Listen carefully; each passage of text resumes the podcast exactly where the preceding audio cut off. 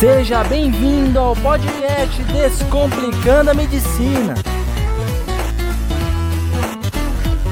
Fala rapaziada do Descomplicando a Medicina, tranquilão?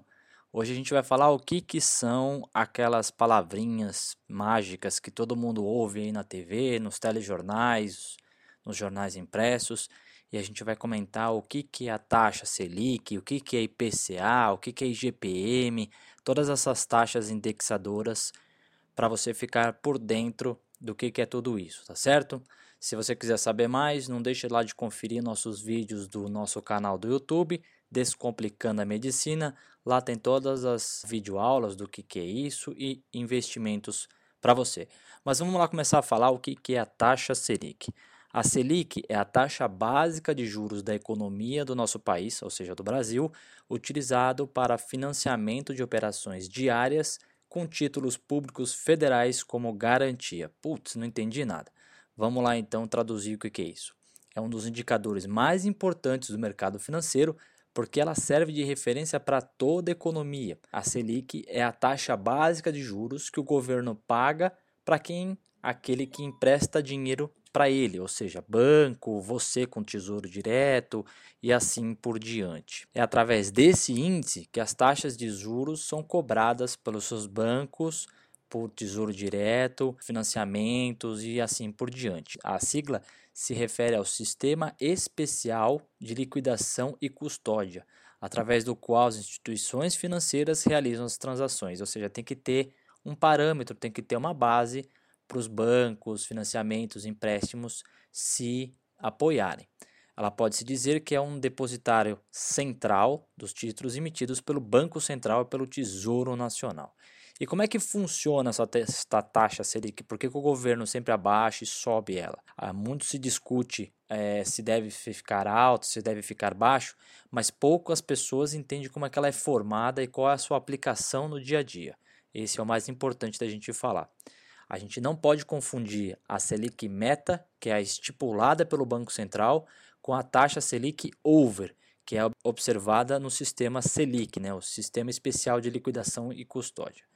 O que, que, é isso? A Selic Meta ela é apresentada nos noticiários, telejornais e que representa a taxa básica da economia do país.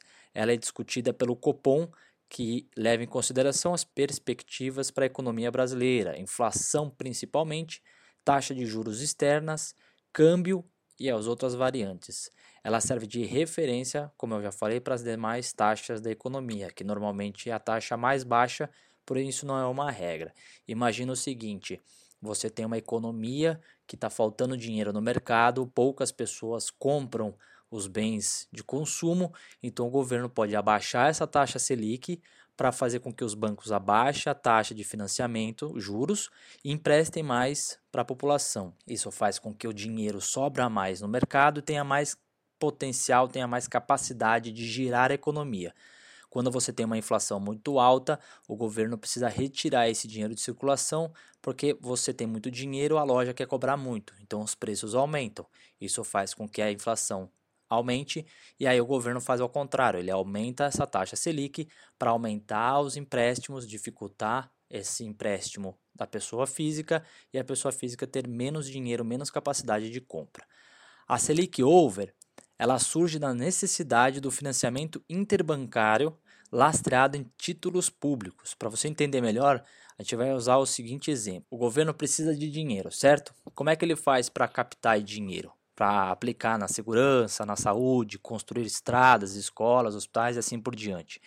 Ele pode ser arrecadado esse dinheiro através de impostos, que ele não pode ficar criando toda hora, porque senão ele mata a atividade econômica do país, ou através do Tesouro Nacional com emissão de títulos públicos, que são os famosos tesouros diretos, entre outros, que o pessoal mais conhece. Grande parte desses títulos do Tesouro é comprada por bancos, que são obrigados a depositar uma parte dos seus rendimentos em uma conta do Banco Central a fim de controlar o excesso de dinheiro em circulação na economia e assim evitar o impulso da inflação, como eu falei. É comum, devido ao grande número de operações bancárias, realizar diariamente, que os bancos fiquem com uma porcentagem maior ou menor na conta do Banco Central no final do dia. Como eles são obrigados a respeitar esse valor, eles sempre acabam fazendo empréstimos de curto prazo com outros bancos para cumprir a lei. Sendo assim, a taxa de juros utilizada nesse empréstimo chama-se Selic Over. E como é que a taxa Selic influencia os seus investimentos?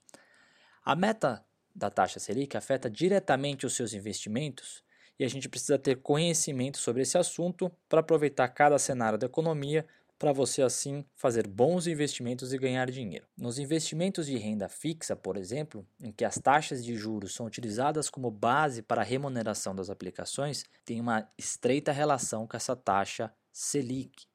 Na renda variável, no caso das ações, opções, derivativos, a relação com essa Selic, na maioria das vezes, está relacionada à influência da taxa básica de juros na economia mudando o cenário macroeconômico.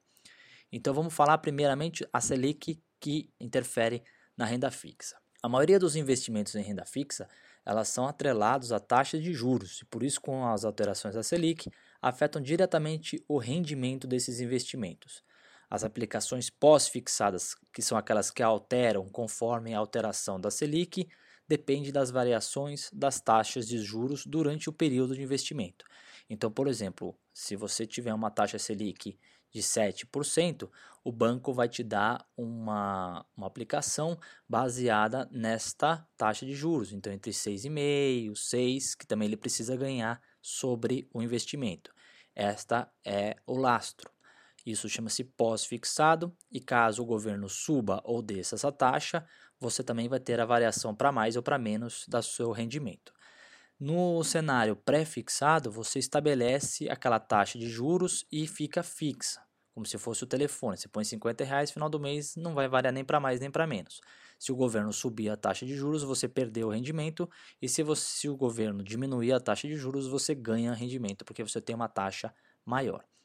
Isso também pode acontecer com os títulos privados bem como o CDB, que é o Certificado de Depósito Bancário, os LCI, que são as letras de crédito imobiliário, e o LCA, letras de crédito agronegócio, que pagam as porcentagens do CDI, que são as taxas de juros que acompanham a Selic.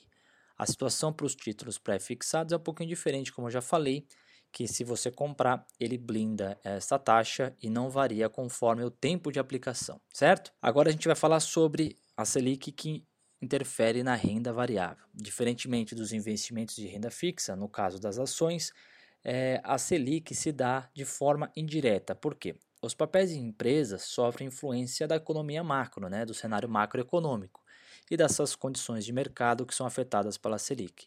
Porém, eles não estão vinculados diretamente com a taxa de juros.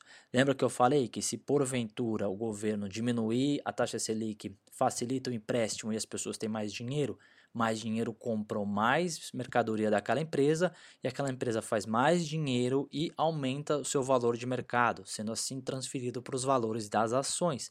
Então a empresa fica mais cara e pode pagar mais dividendo, que são os lucros decorrentes das suas vendas, das suas atividades econômicas. Em teoria, a queda de juros favorece a alta dos papéis. Como a gente observa quando o Copom diminui a taxa de juros, melhora a parte de desenvolvimento e alta da Bolsa de Valores, a B3 de São Paulo, do Brasil, né, que só temos uma bolsa. Isso facilita o crédito para as empresas investirem na mão de obra, na produção e além incentivar o seu consumo. Quando os juros estão mais altos, há uma queda das ações, uma vez que fica mais caro obter o crédito. Essas empresas têm mais dificuldade de obter crédito, porque está mais alto, tem que pagar mais juros, e assim é uma redução dos resultados das empresas e das atividades econômicas. Agora, e a poupança, que todo mundo gosta, quem é mais conservador adora a poupança? O rendimento da poupança está diretamente atrelado à taxa Selic no período. Então a gente pode se dizer que ela divide em duas situações. Se a taxa Selic for maior do que 8,5 ao ano, que hoje em dia estamos longe disso, beirando os dois, o rendimento da poupança será 0,5% mais a taxa referencial. Quando a taxa Selic for menor ou igual a 8,5% ao ano, o rendimento da poupança será de 70% sobre a Selic vigente.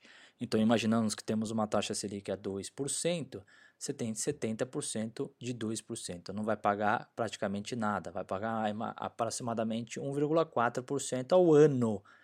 Isso é horrível, porque você tem com o dinheiro perdendo da inflação. Se a inflação tiver 3% ao ano, você está perdendo 1,5% ao ano, deixando seu dinheiro parado na poupança. Quanto à taxa Selic e a inflação, A Selic é determinada pelo cupom e é usado para controlar a inflação. Normalmente o cupom aumenta os juros da economia quando a inflação está alta e vice-versa, abaixa quando a inflação estiver baixa. Quando ele aumenta a Selic, fica mais caro obter crédito, diminui o consumo e diminui a alta dos preços. O resultante disso é que a, a economia também desaquece.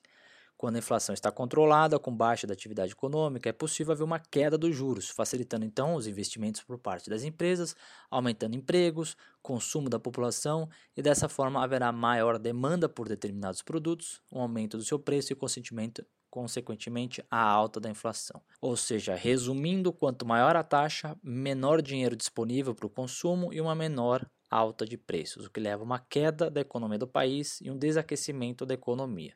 Quando o Banco Central quer estimular a atividade econômica, ele reduz as atividades de juros da taxa Selic, estimulando então e elevando a inflação. Como é que essa taxa Selic pode interferir na sua vida? Ela serve como referência, obviamente, para todas as taxas de juros do mercado, como eu já falei, financiamentos de carro, casa, empréstimos pessoais, cheque especial, rotativo do cartão de crédito, e ela vai ter influência direta na sua vida. Por quê? As pessoas costumam achar que a inflação é a única capaz de causar o desequilíbrio financeiro, mas a taxa básica de juros é que determina toda a conjuntura econômica do país. Ou seja, produtos importados, quanto maior a taxa de juros, maior interesse estrangeiro investir no país, porque ele vai ter maior rentabilidade sem risco. Isso aumenta a oferta de dólares no Brasil, tornando a moeda mais barata, e esse movimento também deixa os produtos importados mais baratos. O contrário também é verdadeiro. A disponibilidade de crédito, quanto maior a Selic, mais seletivos se tornam os bancos na concessão de crédito, fica mais caro emprestar o dinheiro e eles terão um custo maior para captar recurso porque menos pessoas vão querer emprestar porque vai ter juros mais altos. Os empréstimos em contratos pré-definidos não há alteração na taxa de juros cobrada. Porém, se a taxa Selic cair, é possível fazer aquela renegociação porque você fechou um, um modelo pré-determinado e, como a taxa caiu, você está pagando mais do que pagaria se fechasse um contrato novo. Os empregos. O aumento da taxa Selic acarreta na alta dos preços dos produtos. Sendo assim, as pessoas deixam de comprar e, com o um número menor de vendas, a empresa também acaba cortando o número de funcionários. E isso daí é ruim para o país. Como é que a gente obtém uma lucratividade acima da taxa Selic? A gente pode fazer investindo em LCI e LCA, que são linhas de crédito imobiliárias e do agronegócio, linha de crédito CDB, uma vez que esses produtos podem te pagar uma taxa acima do CDI. Eu tenho um vídeo explicando o que é CDI, o que é renda fixa. Procure lá no nosso YouTube para você entender exatamente o que é cada produto. Também podemos investir na bolsa de valores, buscando uma rentabilidade maior com um potencial maior de retorno. Então, para finalizar, a gente utiliza essa taxa Selic para referência dos cálculos das demais taxas de juros cobrados pelo mercado brasileiro. E essa taxa Selic, então, é a meta do governo para as operações de venda e recompra de seus títulos. Muito bacana saber o que é taxa Selic, pessoal. Se você gostou, deixa um like lá no nosso canal do YouTube para você também ficar atento nos novos vídeos que vão surgir no canal. Te espero nos próximos podcasts. Um grande abraço e até lá.